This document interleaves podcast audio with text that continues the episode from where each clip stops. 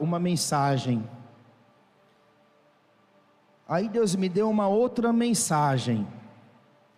E essa primeira mensagem que talvez eu ministraria hoje, eu tentei discerni-la no culto, na, na quinta para sexta.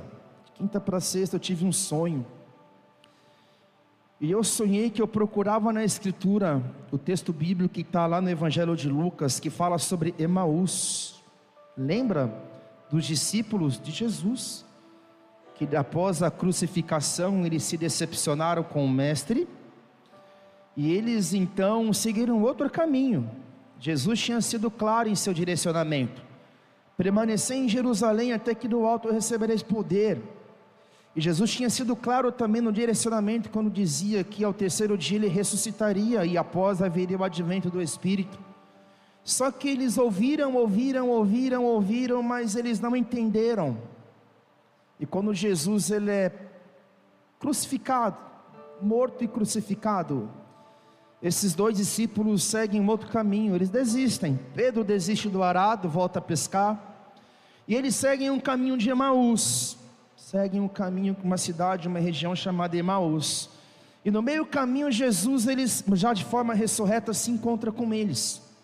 E Jesus começa a conversar com eles a respeito de tudo aquilo que o Antigo Testamento dizia sobre o Filho do Homem, a respeito das profecias bíblicas, a respeito daquilo que o próprio Jesus havia dito para eles. Eles começam a concordar, a dialogar, só que de repente Jesus para numa fogueira e aí eles começam a repartir o pão. Há uma teologia, há um teólogo que diz que de fato Jesus ele fez uma ceia com eles.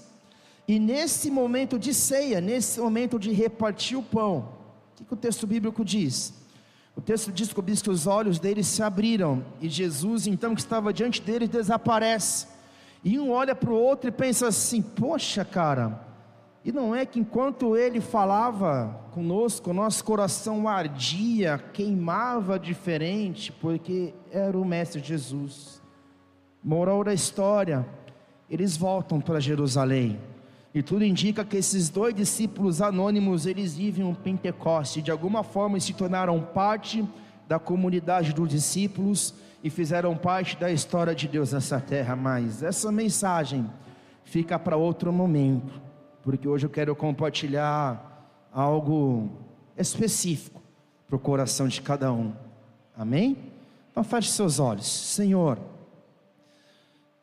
eu acho que ninguém aqui tem por interessante ou por escolha própria seguir pelo caminho de Emaús, ou seguir um caminho diferente daquilo que é o teu desenho nessa terra. Então, aquilo que eu te peço agora, Pai, é que o Senhor venha ungir as minhas palavras, que o Senhor venha me capacitar de forma sobrenatural, que o Senhor venha ativar os dons que há em mim, que foram colocados por imposição de mãos, que o Senhor venha falar com cada um aqui por revelação, que o Senhor pode ficar à vontade até para tentar mudar tudo que foi dito aqui, elaborado, porque a mensagem não é minha, a mensagem é tua, então eu te peço, que a gente possa sair daqui não da mesma maneira como entrou. Parece um jargão, né, Deus? Mas que a gente possa sair daqui de uma maneira diferente. A gente possa encarar 2023 uma nova ótica. Não uma ótica da terra. Não uma ótica da terra. Mas uma ótica do céu. Eu não sei se você quer isso para a tua vida. Pelo menos eu e a pastora assim. Se você deseja viver os planos de Deus para a tua vida em 2023, dá um brado de vitória aí no teu lugar.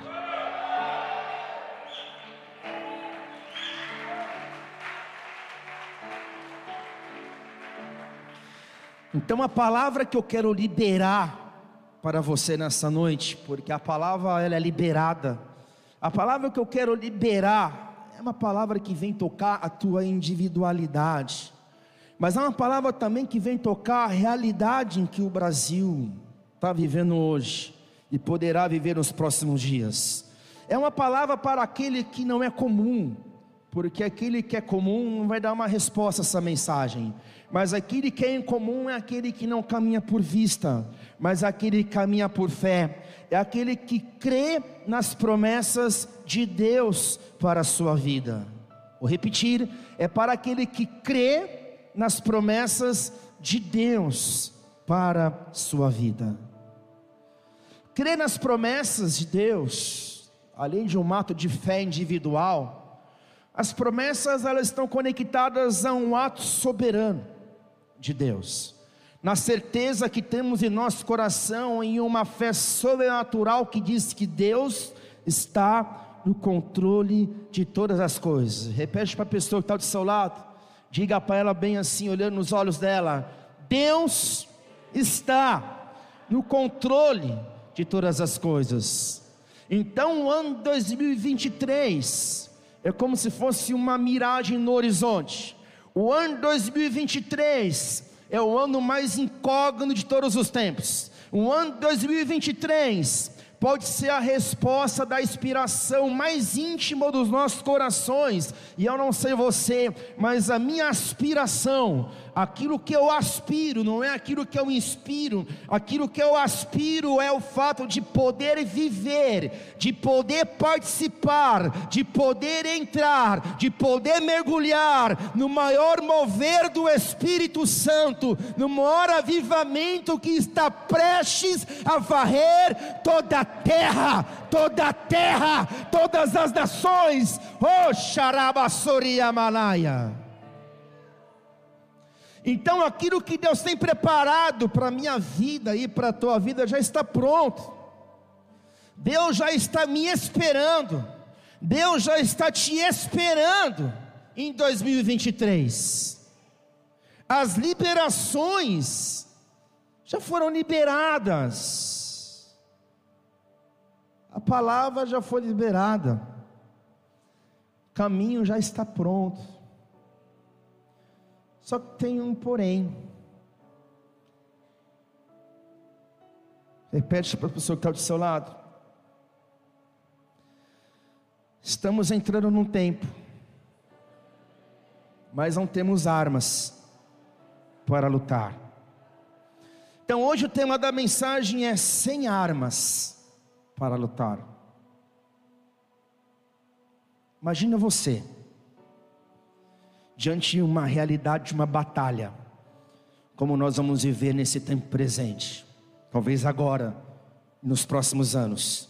Então imagina você então nesse cenário holidiano bíblico, aonde os filisteus cercam o povo de Israel, e você está entre eles, e eles cercam de tal maneira que nós vemos um rei e um exército totalmente encurralados. Porque uma coisa é você estar encurralado, mas protegido, seguro, ter algum tipo de planejamento, de controle, de perspectiva e prospectiva. Agora, outra coisa é você estar encurralado, mas sem armas para lutar. E estar sem armas para lutar é um sentimento, é a impressão que muitas vezes eu tenho nos dias de hoje. Estar sem armas para lutar tem feito parte do cotidiano de muitos aqui, talvez nessa noite.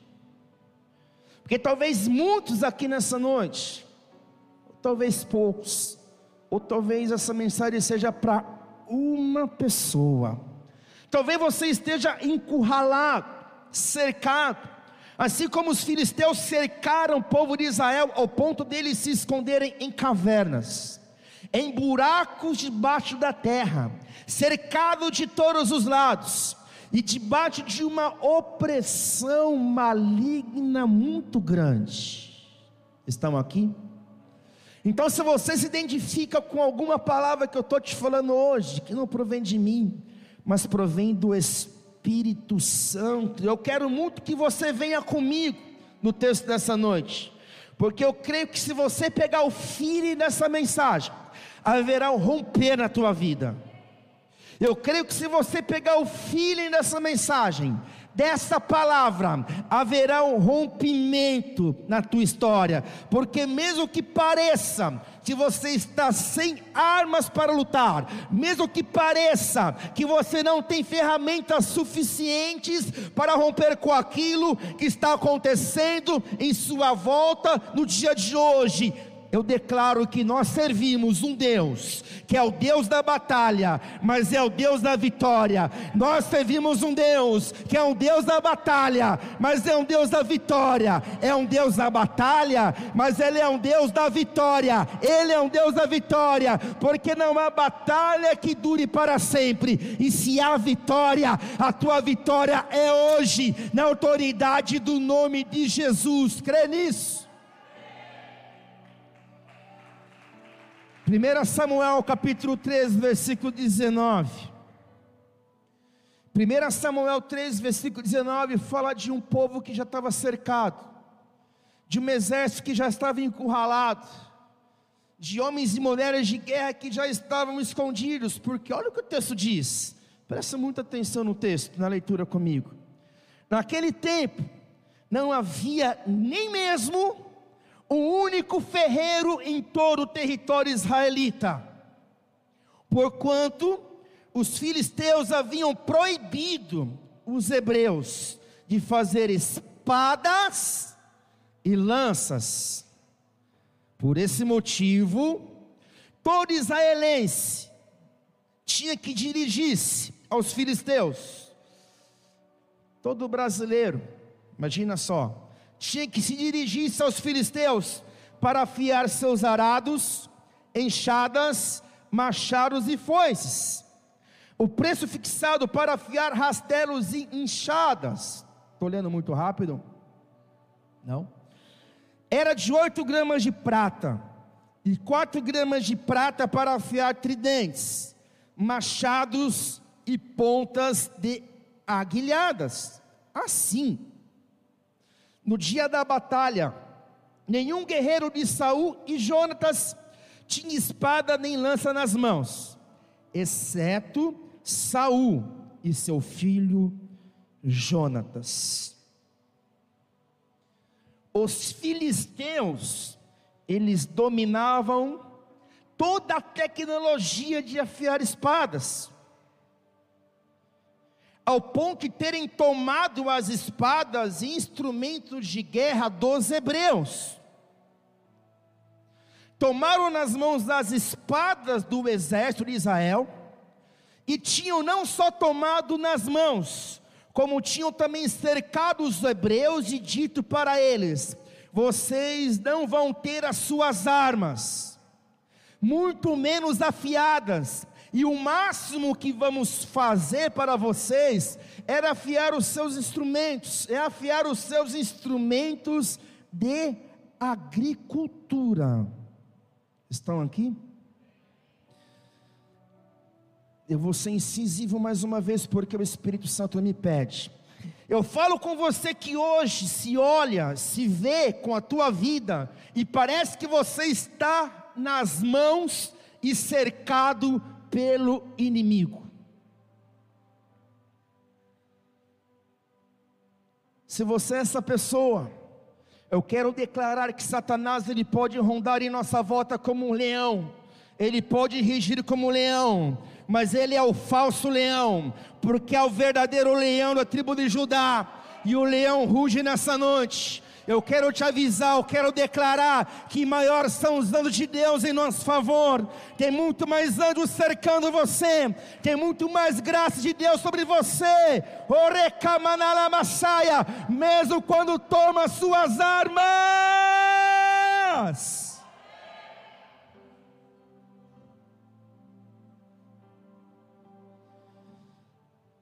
Vocês estão aqui?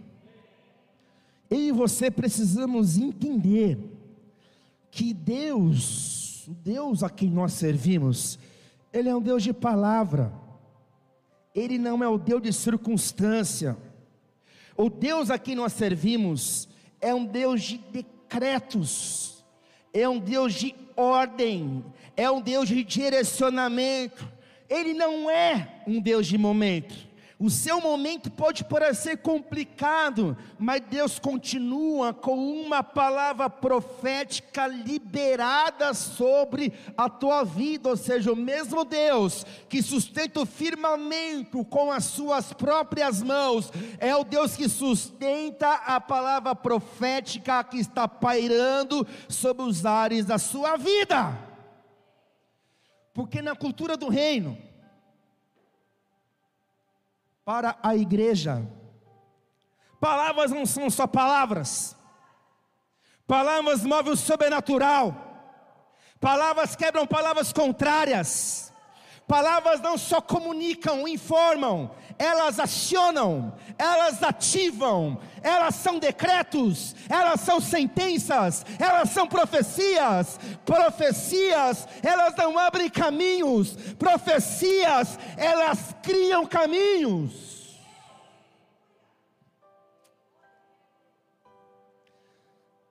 Há quem diga que acreditar em declarações de fé não pode mudar alguma coisa, pois isso anularia a soberania de Deus. Mas na verdade é que Deus, na sua soberania, Ele nos deu autoridade para ligar na terra aquilo que é ligado no céu, e para desligar no céu aquilo que é ligado na terra, só que com uma condição. Se permaneceres em mim, e as minhas palavras permanecerem em vós, pedireis o que desejardes, e vos será concedido. Ou seja, se as palavras de vida eterna permanecem em você, o que você pede a Ele é a vontade dEle, o que você deseja é o que Ele quer fazer, ou seja, céus e terra se encontram alinhado com o teu plano.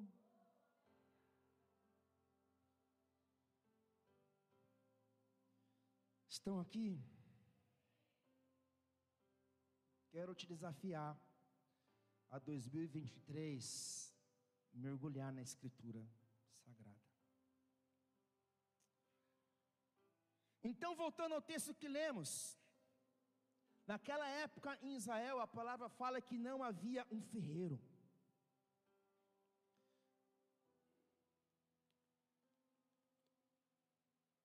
Não havia um afiador de espadas em toda Israel. Em toda Israel não havia um, um afiador de espadas.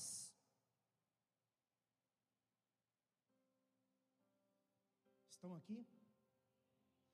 Já perdi o rumo da mensagem inteira, mas vai dar certo até o final em nome de Jesus.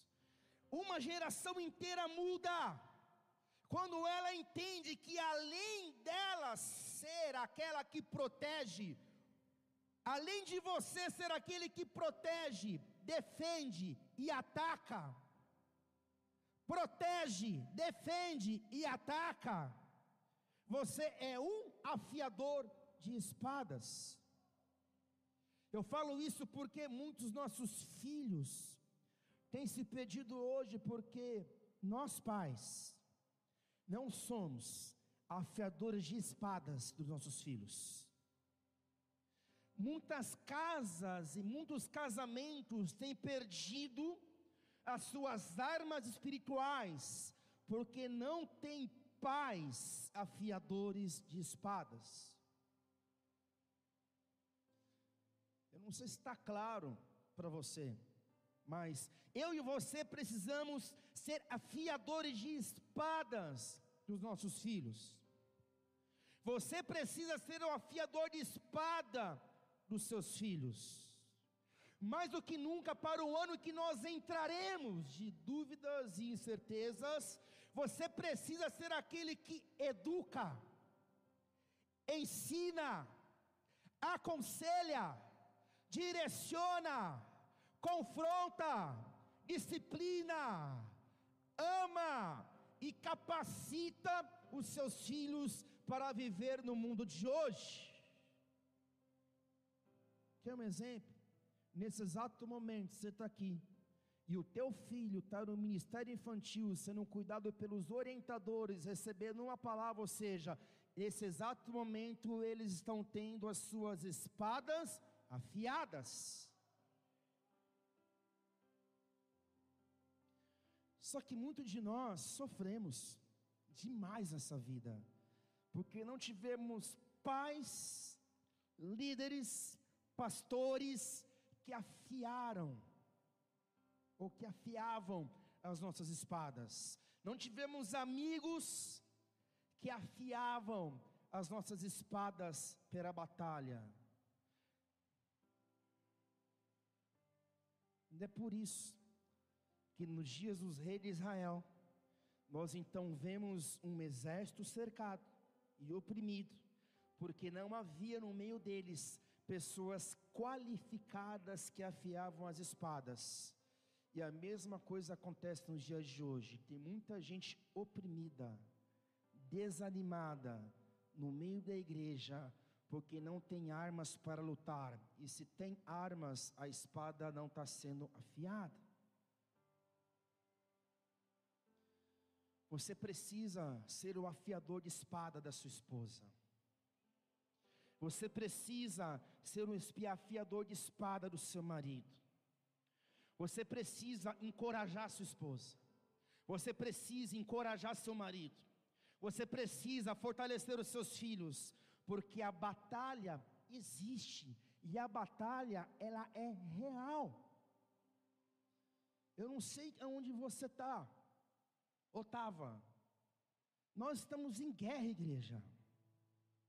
Nós precisamos ser uma igreja que afia a espada um do outro, um povo que afia a espada um do outro. Nós não estamos brincando de ser igreja nessa cidade. Nós não estamos brincando de ser igreja e catanduva. Para roubar nossa espada já tem muita gente. Para deixar a nossa espada cega, para nos desanimar no meio do caminho, nos tirar o destino, já tem bastante. Nós precisamos ser aqueles afiadores de espada. Nós precisamos ser o ferreiro de uma geração. Nós precisamos ser aqueles que vão preparar a próxima geração de profetas. Nós precisamos ser a resistência. Nós precisamos encher Catanduva com o Espírito Santo de Deus, encher as nossas vidas, encher os nossos filhos, encher as nossas cidades com a presença do Espírito Santo de Deus.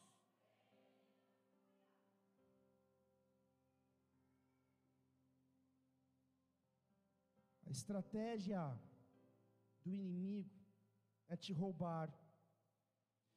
Ele tira você o poder de afiar espadas.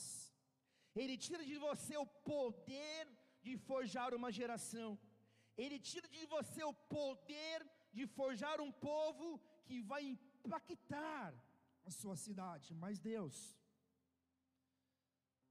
Ele está abrindo nossos olhos espirituais essa noite porque eu vejo aqui pelos olhos da fé um exército de forjadores de espada, um exército que vai forjar a igreja, que vai levar a tocha do avivamento às nações, às nações, às nações. Dê um brado de vitória se você crê nisso. A tecnologia da afiação de espadas pertenceu aos filisteus.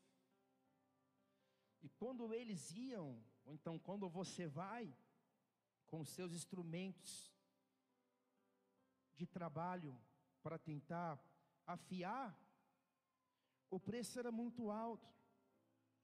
Eles abusavam no preço para afiar as enxadas, para afiar as pás, para afiar instrumento de trabalho.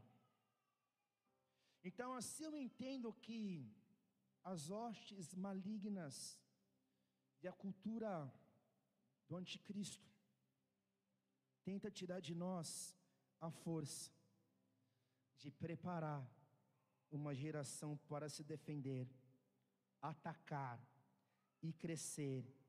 E ainda o pouco que a gente usa para tentar sobreviver em um mundo que crê totalmente ao contrário, daquilo que a gente acredita, então, o pouco que a gente ainda tem, eles cobram muito caro. Estão aqui? O pecado custa caro. O pecado custa caro. A desobediência custa caro. Satanás cobra caro. Custa caro você depender do inimigo para viver. Muitos de nós vivemos anos e anos em prisões, presos. Só que hoje você vai ser livre dessa prisão do inimigo.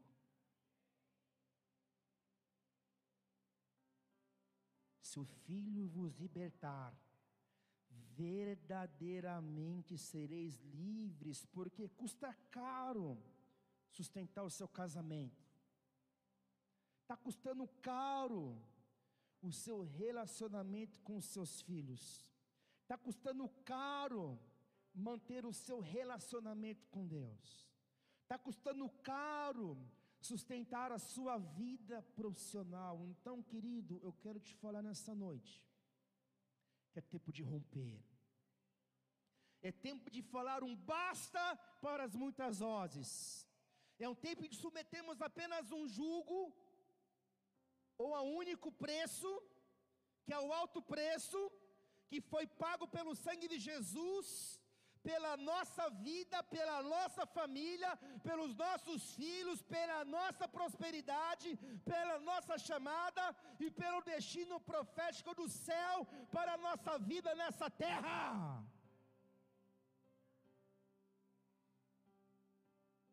Qual preço você quer pagar?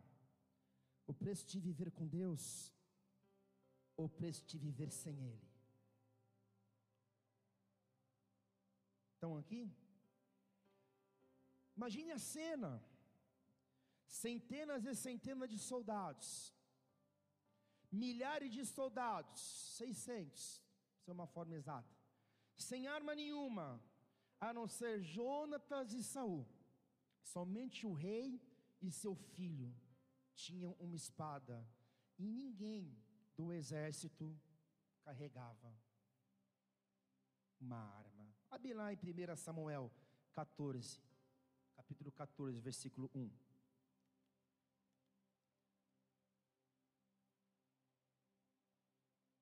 Confesso que quando Deus falou isso comigo, eu falei, eu não vou conseguir reproduzir. Ai, Deus vai, você vai conseguir reproduzir. Até tentei empurrar o culto hoje para a pastora, no bom sentido. Porque pode ser que esse ano de 2023 você veja muito mais a pastora aqui no púlpito do que eu. Talvez. 1 Samuel 14, versículo 1. Um dia Jonatas, vamos ler a Bíblia? Dá tempo, né? 8 e 7, nós é crente, nós lê a Bíblia. Vamos ler a Bíblia então no culto. Um dia Jonatas, filho de Saul, ordenou ao seu jovem escudeiro: Vamos. Dentro desse cenário, tá bom? É o cenário de cerco, de exército sem espada. Um dia Jonas, filho de Saul, ordenou ao seu jovem escudeiro: Vamos, atravessemos até o posto avançado do exército filisteu, que está posicionado do outro lado. Todavia, nada contou sobre esse intento a seu pai. Saul estava sentado debaixo de uma romanceira, nos limites de Beá, em Migron. Em sua companhia estavam 600 guerreiros, entre os quais Aias, que vestia o manto sacerdotal. Ele era filho de Atube, irmão de Cabode, filho de Finéias, neto de Eli, o sacerdote de e Siló. Ninguém sabia que Jonas tinha ausentado, se ausentado do grupo, do desfiladeiro, que Jonas procurava atravessar para atingir o acampamento filisteu Existia um penhasco Mingit de um lado e outro pico de grande rocha do outro lado. O primeiro se chama Bazés e outro Sené. Havia também um penhasco ao norte na direção de Micamás e outro ainda ao sul, rumo a Jebá. Jonas ordenou ao seu escudeiro: Vamos, avançaremos até o lugar onde estão aqueles incircuncisos. talvez o Senhor faça alguma coisa por nós. Portanto, não existe nada que possa impedir a vontade de Javé de nos dar a vitória, quer sejamos muitos ou poucos. Vou repetir: não existe nada que possa impedir a vontade do Senhor de nos dar a vitória, quer sejamos muitos ou poucos. E aderguir o seu pajem, seu escuteiro, segue a inclinação no teu coração, eu estarei ao teu lado, meu Senhor, o meu coração é como o teu coração. Ao que Jonas afirmou: Eis o que faremos, partiremos a direção deles, de peito descoberto. Tipo assim, rasgou a blusa que tinha e falou: Ninguém quer ir, eu vou. Se aqueles homens nos advertirem, não vos movais até que chegueis perto, ou seja, ele pede um sinal, se devia avançar ou não. Ficaremos parados e não avançaremos sobre eles. Entretanto, se o inimigo nos convidar, se nos convidarem, subir até nós, então subiremos. Se o inimigo disser assim, fiquem, ficaremos. Mas se o inimigo nos convidar, então subiremos, porque é o sinal que Javé nos dará a vitória e os entregará em nossas mãos. Então os dois se deixaram ver de peito aberto pelo destacamento dos filisteus, que comentaram entre si: Eis que os hebreus estão abandonando os buracos onde estavam escondidos e gritaram para Jonatas e o rapaz que o acompanhava: Subi até aqui, pois temos algo a dar-vos a conhecer. E diante dessa convocação, Jonas adversia o seu escudeiro: Conserva-te atrás de mim, porque Ravé acaba de entregá-los nas nossas mãos, nas mãos de Israel. E em seguida, Jonas escalou o desfiladeiro, engateando, e seu pajem junto e seguiu logo atrás. Jonas ia atacando e derrubando os filisteus, e seu escuteiro os ia matando. E naquele primeiro ataque, Jonas e seu fiel escudeiro mataram cerca de 20 homens, em uma área correspondente ao terreno arado por uma junta de bois em um dia, ou seja, cerca de 1.200 metros quadrados. Então, querido, é por essa razão que hoje eu declaro na autoridade do nome de Jesus que é o dia da tua vitória. Hoje é o dia da tua vitória. Hoje é o dia da tua vitória.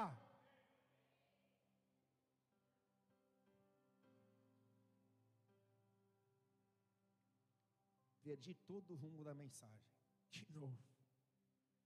Estão aqui? Vocês estão entendendo? A gente precisa entender o equilíbrio e o balanço entre a vida de Jonatas e a vida de Saul. Saul, quanto Saul e Jonatas, ele já vem debaixo de um momento difícil.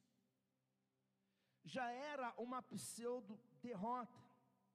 Eles já estavam debaixo da palavra de intimidação do inimigo. E pior, os dois eram os únicos que carregavam ali as suas espadas um exército de cem homens que não tinha nada em mãos. E a palavra deixa claro que Jonatas, quando ele vê seu pai sentado, ele não quis falar nada com seu pai.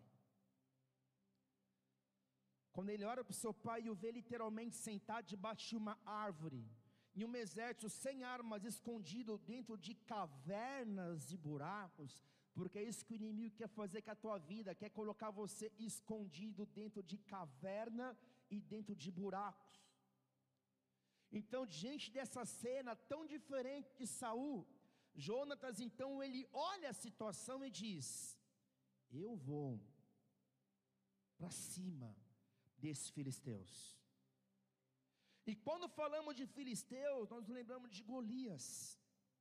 Só que Golias ainda não tinha aparecido no cenário bíblico, ele apareceria um pouco mais à frente, lá, em, em, lá em, no capítulo 17. Só que quando Golias aparece em cena, ele aparece para perder a batalha com apenas uma pedrada no meio da sua testa.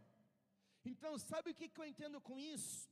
Que não importa o tamanho do gigante, Deus vai usar as coisas mínimas para derrubar os gigantes que aparecem diante de você. Deus vai usar as coisas pequenas para derrubar os grandes gigantes nessa estação. Talvez você está esperando uma grande provisão, mas tem uma pequena pedra na tua mão, então use essa pedra e derrube o gigante que está diante de você. Estão pegando? Então Jonatas ele não conta com seu pai para a batalha. Jonatas, ele não conta com o um exército sem armas que estava com medo dentro de buracos e cavernas. Só que tem um porém. Se você ler o texto que você leu e se você se lembrar da história que li com você, Saul ele não estava sentado debaixo de qualquer árvore. Saul estava sentado esperando debaixo de um pé de romã. Isso é poderoso. Pastor, mas o que, tem a ver um pé de romã? Entenda. Quando Josué e os hebreus entram para tomar posse da terra prometida, eles pegam e trazem da terra prometida os cachos de uva, eles trazem o mel, mas eles pegam e levam o romã do deserto do Egito, a romanzeira, para a terra prometida. Romã não existia na terra prometida. Foi o povo que levou Romã para a terra prometida, no qual vivia Saul e seu exército. Isso significa que por mais que Saul estava sentado sem armas, ele estava sentado debaixo de uma árvore da promessa. Ele estava sentado debaixo de uma promessa. Ele estava sentado debaixo de um pé de romã. E aquele pé de romã indicava que um dia Deus libertou o povo do Egito para os colocar em uma promessa. Então, querido, você pode não ter armas, você pode não ter um exército, pode parecer que você está fraco, pode estar todo mundo se levantando contra você, mas se você está sentado debaixo da árvore da promessa, se você tem uma promessa, se você carrega promessa, se você vive pela promessa, você já tem uma palavra, então permanece, persevera e persiste, porque a tua vitória vai chegar. Então imagina a cena. Jonatas se levanta sem Saul saber. Seu escudeiro vem junto, ele pega a espada que ele tinha, porque nenhum escudeiro tinha espada. Saul sentadão debaixo do pé de romanceira, que era a árvore da promessa. E quem estava com Saul? Do lado de Saul? Do lado de Saul havia um homem que era neto de Eli, filho de Cabode, lembra da história bíblica? E esse homem tinha um colete sacerdotal. Então o que, que isso significa? Significa que Saul, além de estar debaixo de uma promessa, ele tinha em volta dele, no momento de crise que ele passava, de dificuldade, de transtorno, de opressão, ele tinha um sacerdote. Repete comigo: um sacerdote. Um sacerdote de Deus pode mudar a minha história. Saul tinha a promessa e tinha um sacerdote do seu lado. Quem era o sacerdote do Antigo Testamento? Era aquele que era incumbido de falar com Deus e falar com os homens, de sacrificar a Deus em razão dos homens. Era o intercessor. Então, dentro dessa explanação bíblica, eu te pergunto: quem você coloca perto de você nos momentos difíceis que você enfrenta? Quem são as pessoas de dentro da tua casa. Para quem você tem pedido conselhos nos últimos dias? Com quem você conversa quando você está passando um momento de dificuldade? Saul nesse cenário, parece que não, mas ele foi sábio, porque ele se assentou debaixo da árvore da promessa de uma romanceira. Então ele começou a se lembrar do Deus de Abraão, do Deus de Isaac, do Deus de Jacó. Ele começou a se lembrar do Deus dos seus pais, do motivo pelo qual Deus trouxe ele para viver naquela terra. Ele começou a trazer à memória aquilo que traz esperança e ao mesmo tempo ele trouxe um sacerdote, um homem de Deus, para ficar do seu lado e para lembrá-lo, lembrá-lo, lembrá-lo, ô Saul, não desiste, você tem uma promessa, não desiste, ele é fiel para cumprir a promessa, não desiste porque ele é contigo, não desiste porque ele vai prover, não desiste porque ele vai lutar a tua guerra. Então eu quero entender profeticamente que em 2020 2023, eu não sei você, mas eu preciso ter pessoas do meu lado que vão se lembrar da promessa para a vida delas e para a minha própria vida, pessoas que vão estar do meu lado, que vão ser confidentes intercessores, pessoas que vão ter um só coração, como o escudeiro de Jonas tinha com ele, tinha um só coração com o seu Senhor, e assim também deve ser você, de pessoas que acreditam na tua chamada, de pessoas que oram pela tua vida nos momentos mais difíceis, cerca de pessoas que vão fiar a sua espada, cerca de pessoas que vão falar: não desiste, Deus vai te entregar, Deus vai prover, Deus vai abrir a porta, e nós possamos ser em 2023 essa igreja, essa igreja, essa igreja, afiadores de enxada, afiadores de machado, afiadores de espada.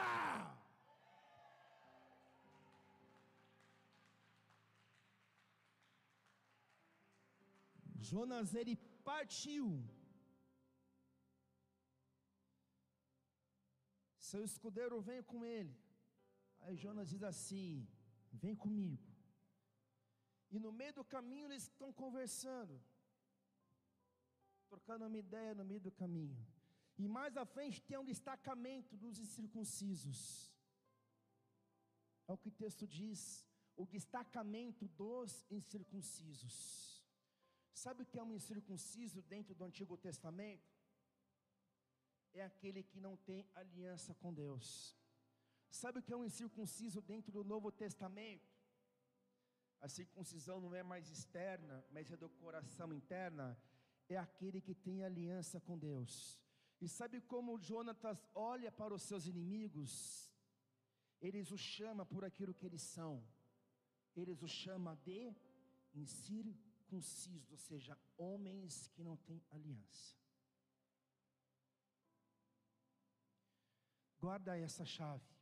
Em 2023, que é o ano que você está prestes a entrar, você precisa estar pronto para a batalha, mesmo quando você não tem arma para lutar.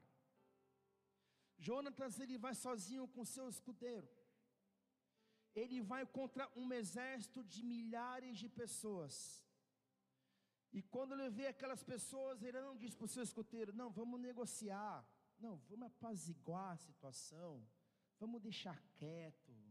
Vamos passar. Não, não, Carol, vamos fazer uma aliança vamos dar um jeitinho aqui, não vamos dar um jeito, não, cara. Quando Jonas ele vê os inimigos, ele fala para o teu irmão, fala, quem são esses circuncisos? Você tem que olhar para o mundo que você vive hoje. Você tem que olhar para os teus inimigos. Você tem que olhar para as circunstâncias contrárias de um mundo contrário. E abrir a tua boca e não tipo assim, ai meu Deus, agora já foi, morri, tadinho de mim. Não, querido. Você precisa entender que quem tem aliança com Deus é você. Você precisa entender que quem tem aliança, eu pergunto, quem tem aliança com Deus aqui nessa casa? Quem aqui é homem e mulher de aliança? Quem tem aliança com Deus?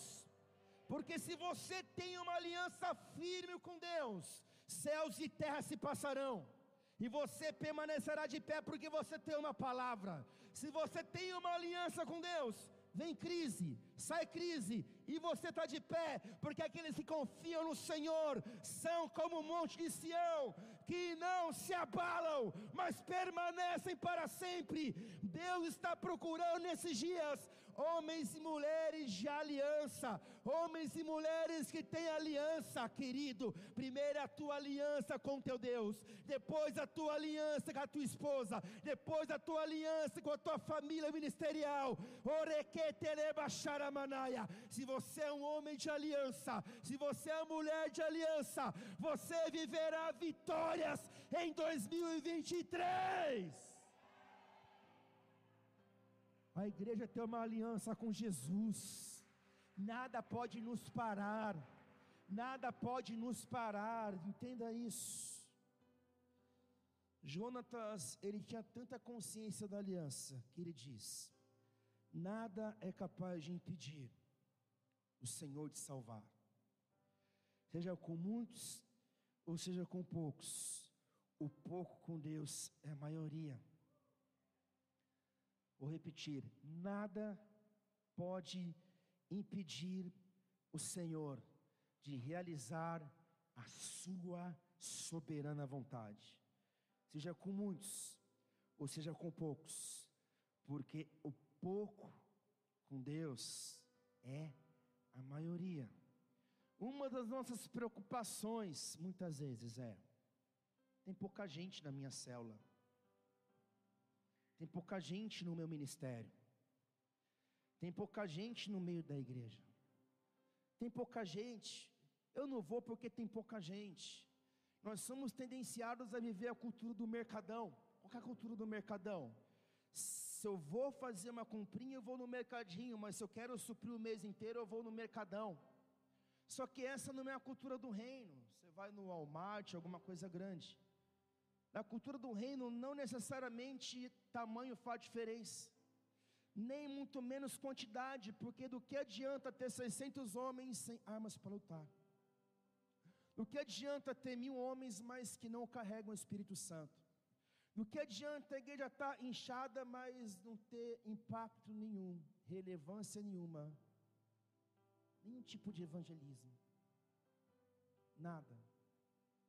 Eu quero te encorajar nesse ano a não caminhar por volume, a não caminhar por quantidade, a não caminhar por números, a não se iludir com valores, porque a minoria com Deus é a maioria. Levante suas mãos. Em 2023 nós queremos a tua presença.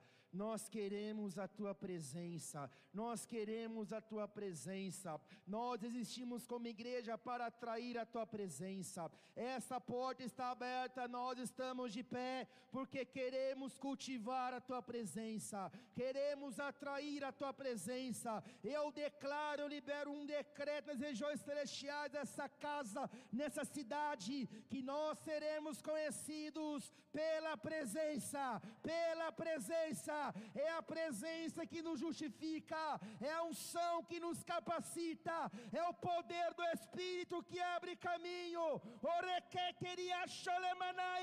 Nós queremos a presença.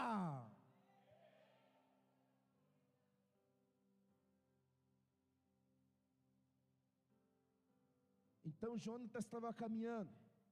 E qual era o sinal? Se o inimigo falar, pare, não venha, esse é um sinal que não é de Deus. Na grande maioria das vezes a gente pensaria o contrário, né? Porque se o inimigo está falando, pare, não venha, você vai pensar assim, pô, Deus está me dando livramento. Olha a dificuldade que tem lá. Melhor eu sair pela culata. Só que o sinal que Jonas pediu foi diferente. Se o inimigo nos vê de longe e falar, venha, suba, venha adiante, nós entenderemos que é Deus, que é Deus, ou que Deus já os entregou nas nossas mãos.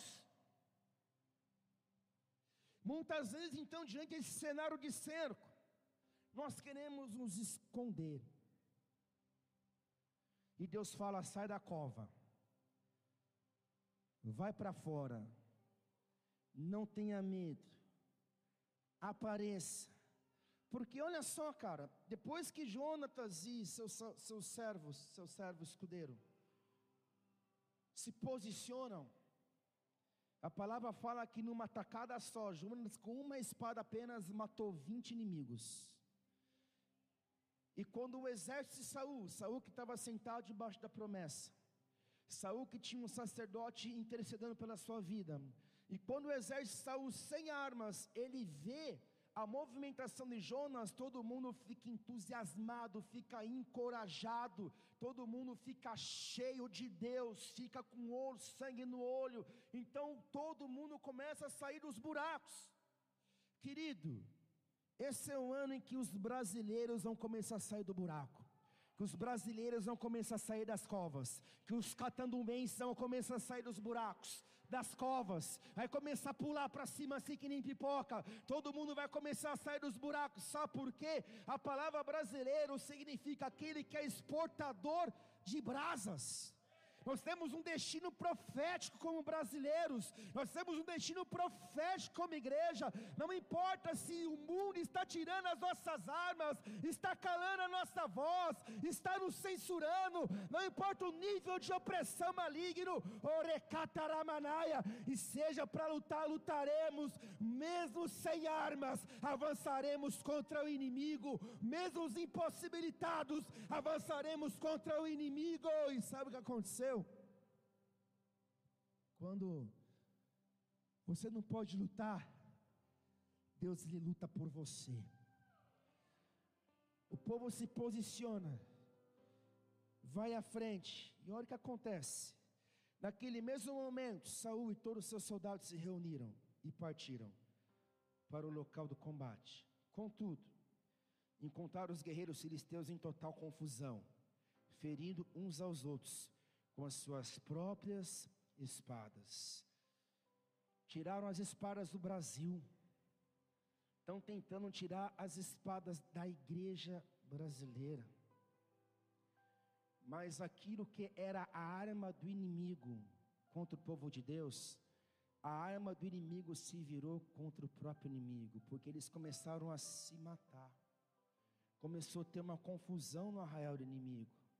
Então, querido, eu não sei o que Deus vai fazer mas Ele vai fazer. Eu não sei como vai ser, mas vai acontecer. Gente estava no culto do Bola de Neve sede, o culto do apóstolo Rony Chaves.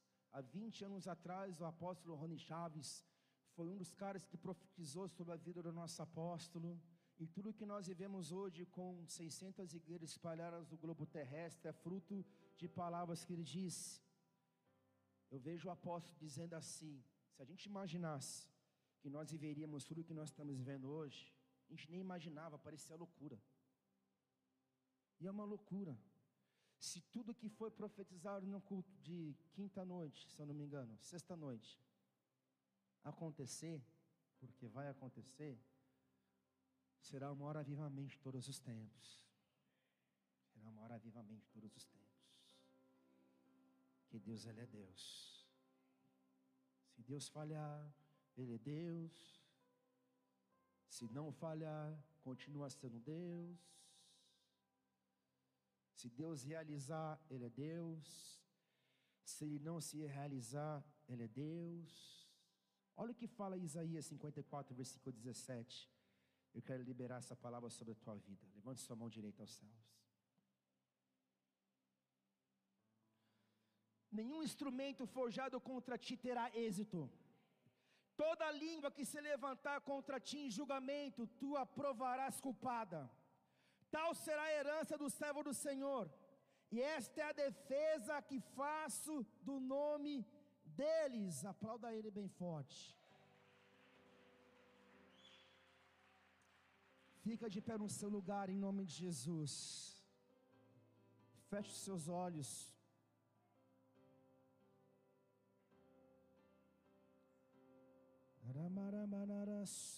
Comece a orar ao Senhor agora. Comece a pular desse buraco que você se encontra. Sai dessa cova.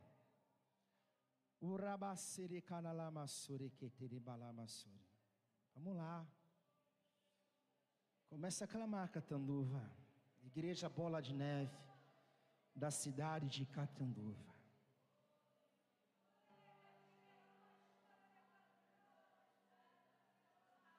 A batalha, mas a vitória.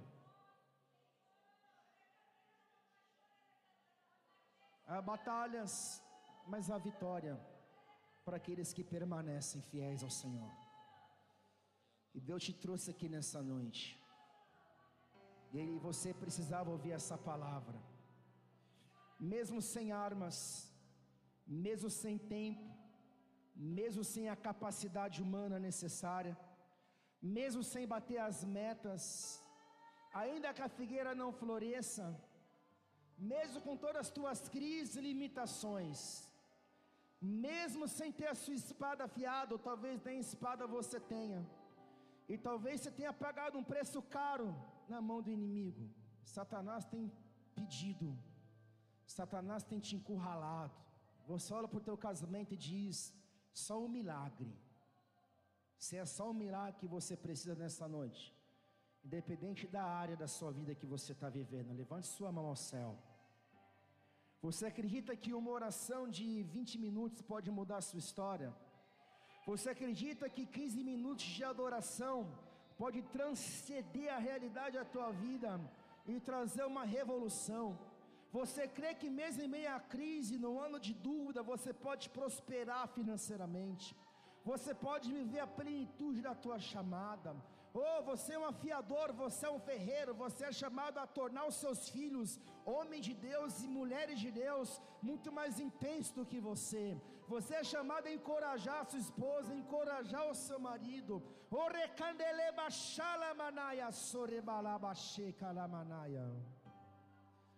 Os filisteus, os espíritos caídos que te impediam hoje eles caem.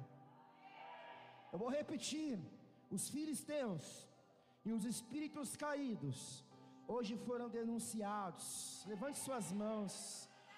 Ele está te dando novas armas para 2023. Não é a arma que você quer, mas é a arma que você precisa. Ele está te dando novas armas. Selenanai Senikandiaba ele está criando rios no ermo, caminho do deserto. Eu posso ver, eu posso crer, eu posso profetizar, eu posso viver por aquilo que é eterno, eu posso ver por aquilo que é espiritual. Não tenha medo. Nanarasuri cantalama shere cantaramasu.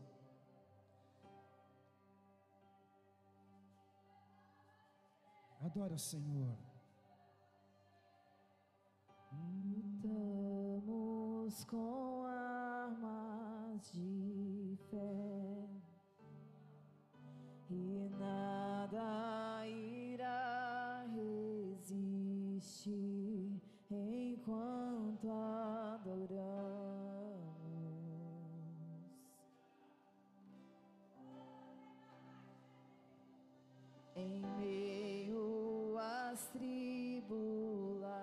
você pode declarar.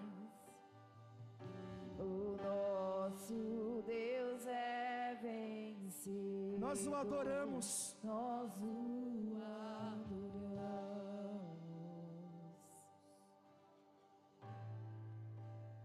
Profetize.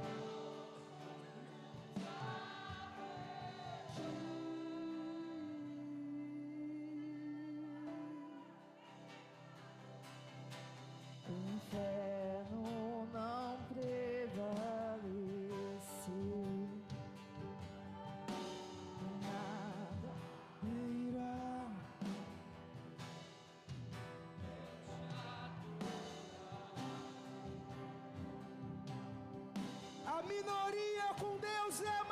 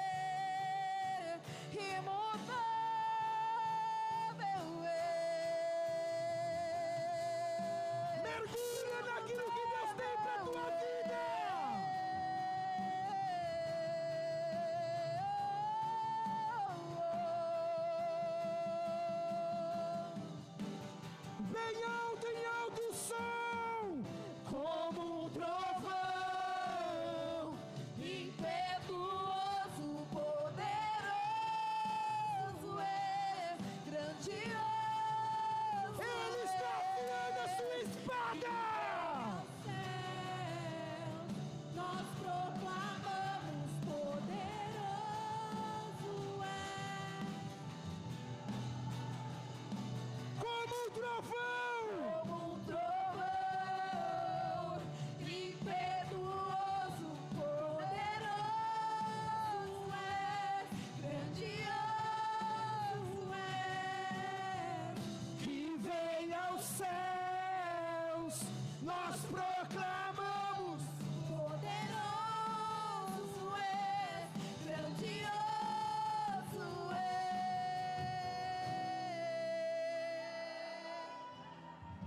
Olha aqui, é profético. Muita gente vai falar para você desiste. Muita gente vai até dar argumentos bons para você desistir. Muita gente vai querer que você fique com ele ou com ela no buraco, na caverna, escondido. Eu tenho uma palavra profética para você. Vai para cima. 2023 é uma incógnita. Empresário vai para cima, ministro vai para cima, intercessor vai para cima, pregador vai para cima, zelador vai para cima, homem e mulher vai para cima. Tá tudo uma incógnita, tá tudo complicado, tá tudo difícil. Vai para cima, bola de neve catanduva, bola de neve catanduva, bola de neve catanduva vai pra cima, vai pra cima, vai pra cima, vai pra cima, vai pra cima, vai pra cima, a vitória é tua! Como um trovão, Impetuoso,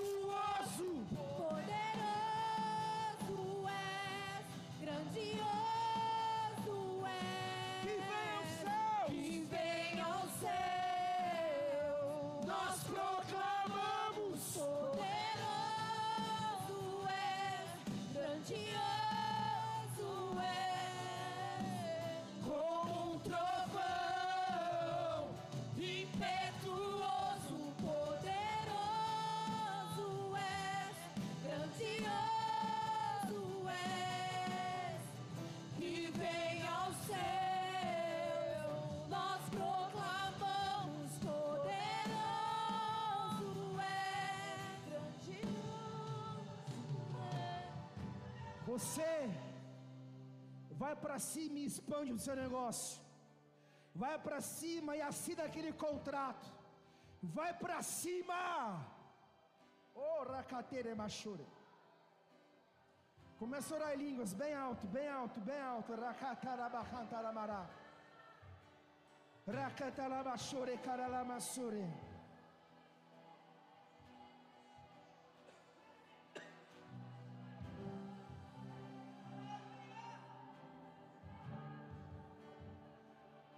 Tá difícil. A intimidação tá grande. Os opressores são muitos. Tá difícil. Parece que não tem saída. Disseram eu quero o teu fim. Ariana Bassuria Manaia. Mas não entenderam que você é uma semente. E a semente quando morre ela dá fruto. A semente quando morre ela dá fruto. Chegou o tempo de frutificar bola de neve catando uva. Como um trovão, Impetuoso, poderoso é, grandioso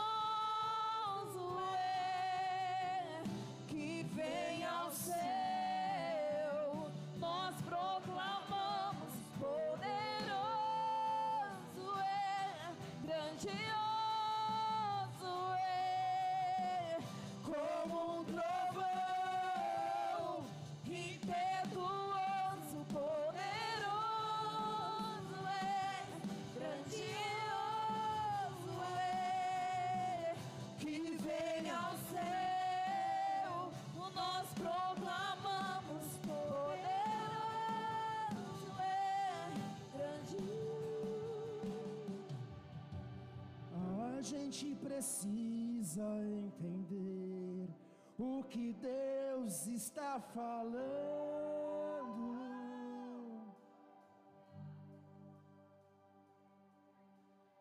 Quando Ele entra em silêncio,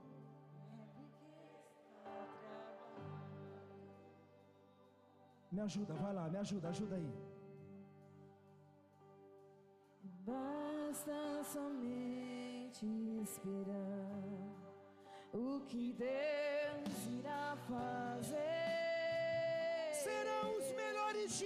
Tua vida na terra.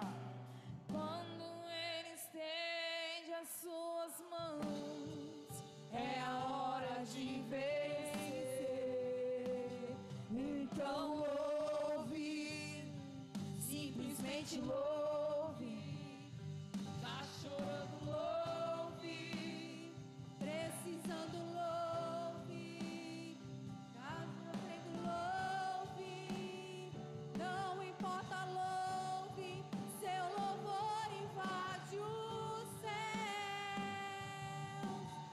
Vai na frente, abrindo o caminho, quebrando as correntes, tirando os espinhos, ordena os anjos pra contigo lutar. Ele abre as portas pra ninguém mais fechar.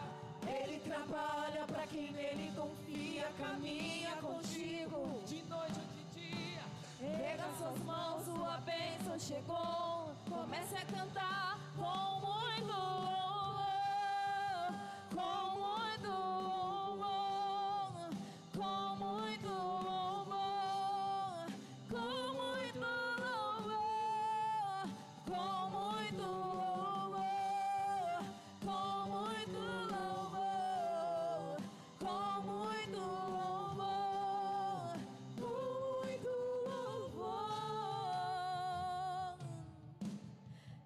gente precisa entender. Olha lá. O que Deus está falando. Que Deus falou com você nessa noite. É isso. Quando ele fica em silêncio, é porque está Ah, Deus! trabalhando. Mas a minha vida tá um caos. Sabe quem tá falando pra você nessa noite? Eu sei. Basta somente esperar o que Deus irá fazer. Mas Deus, eu não tenho armas pra lutar. Eu não sou tão bom quanto o pastor. Ele, sabe. E mesmo assim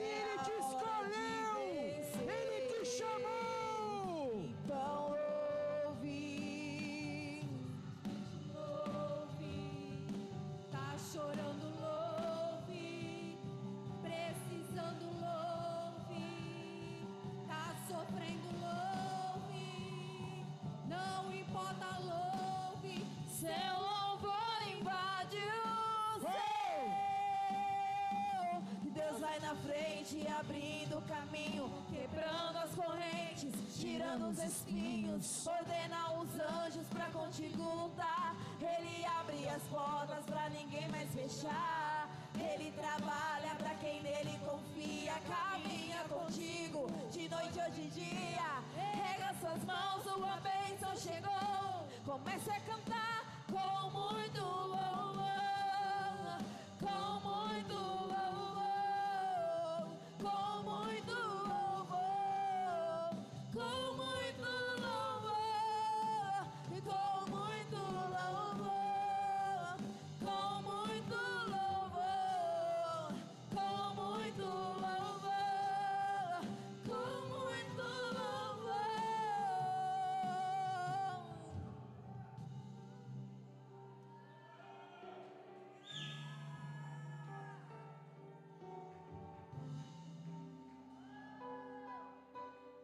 Alguém me perguntou assim, pastor, o que, que você quer para 2023? Diante do Senhor, sabe a única coisa que eu quero para 2023 é mais unção. Me dá unção, Deus, para cumprir a tua vontade na minha vida. É a unção. O que, que você vai pedir agora para o Senhor em 2023? Peça agora, pode pedir. Pode pedir o que você precisa. Pode pedir o que você necessita. Pode pedir o que você espera. Pedis, recebereis. Batei, encontrarei. Peça agora. Peça. Ou você vai ter o sim, ou não, ou espera. São três respostas, mas peça agora. Peça a Ele o que, que você precisa.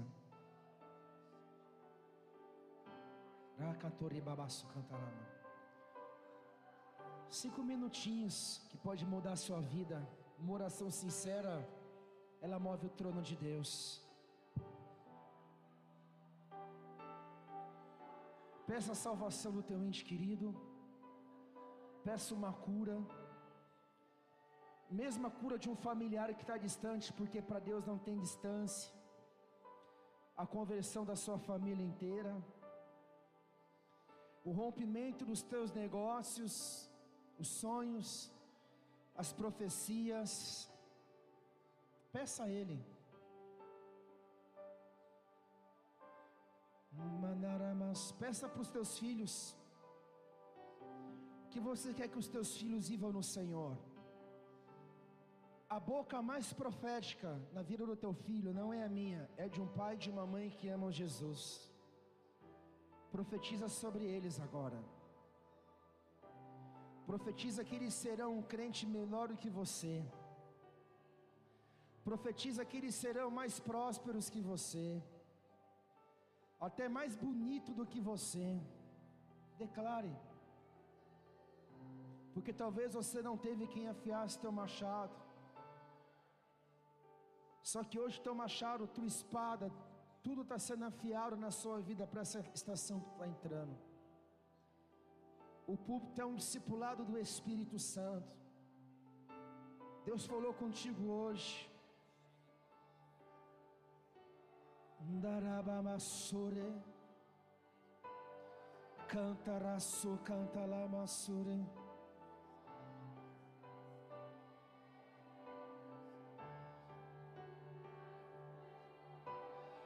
Bancantarayasure O medo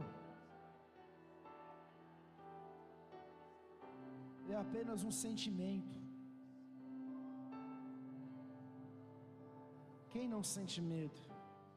Eu sinto medo. A pastora tem medo. O medo muitas vezes ela é uma miragem no deserto. Ter coragem não é ausência de temer. Coragem é superar os medos. Porque se for para temer, que a gente venha temer apenas o Senhor.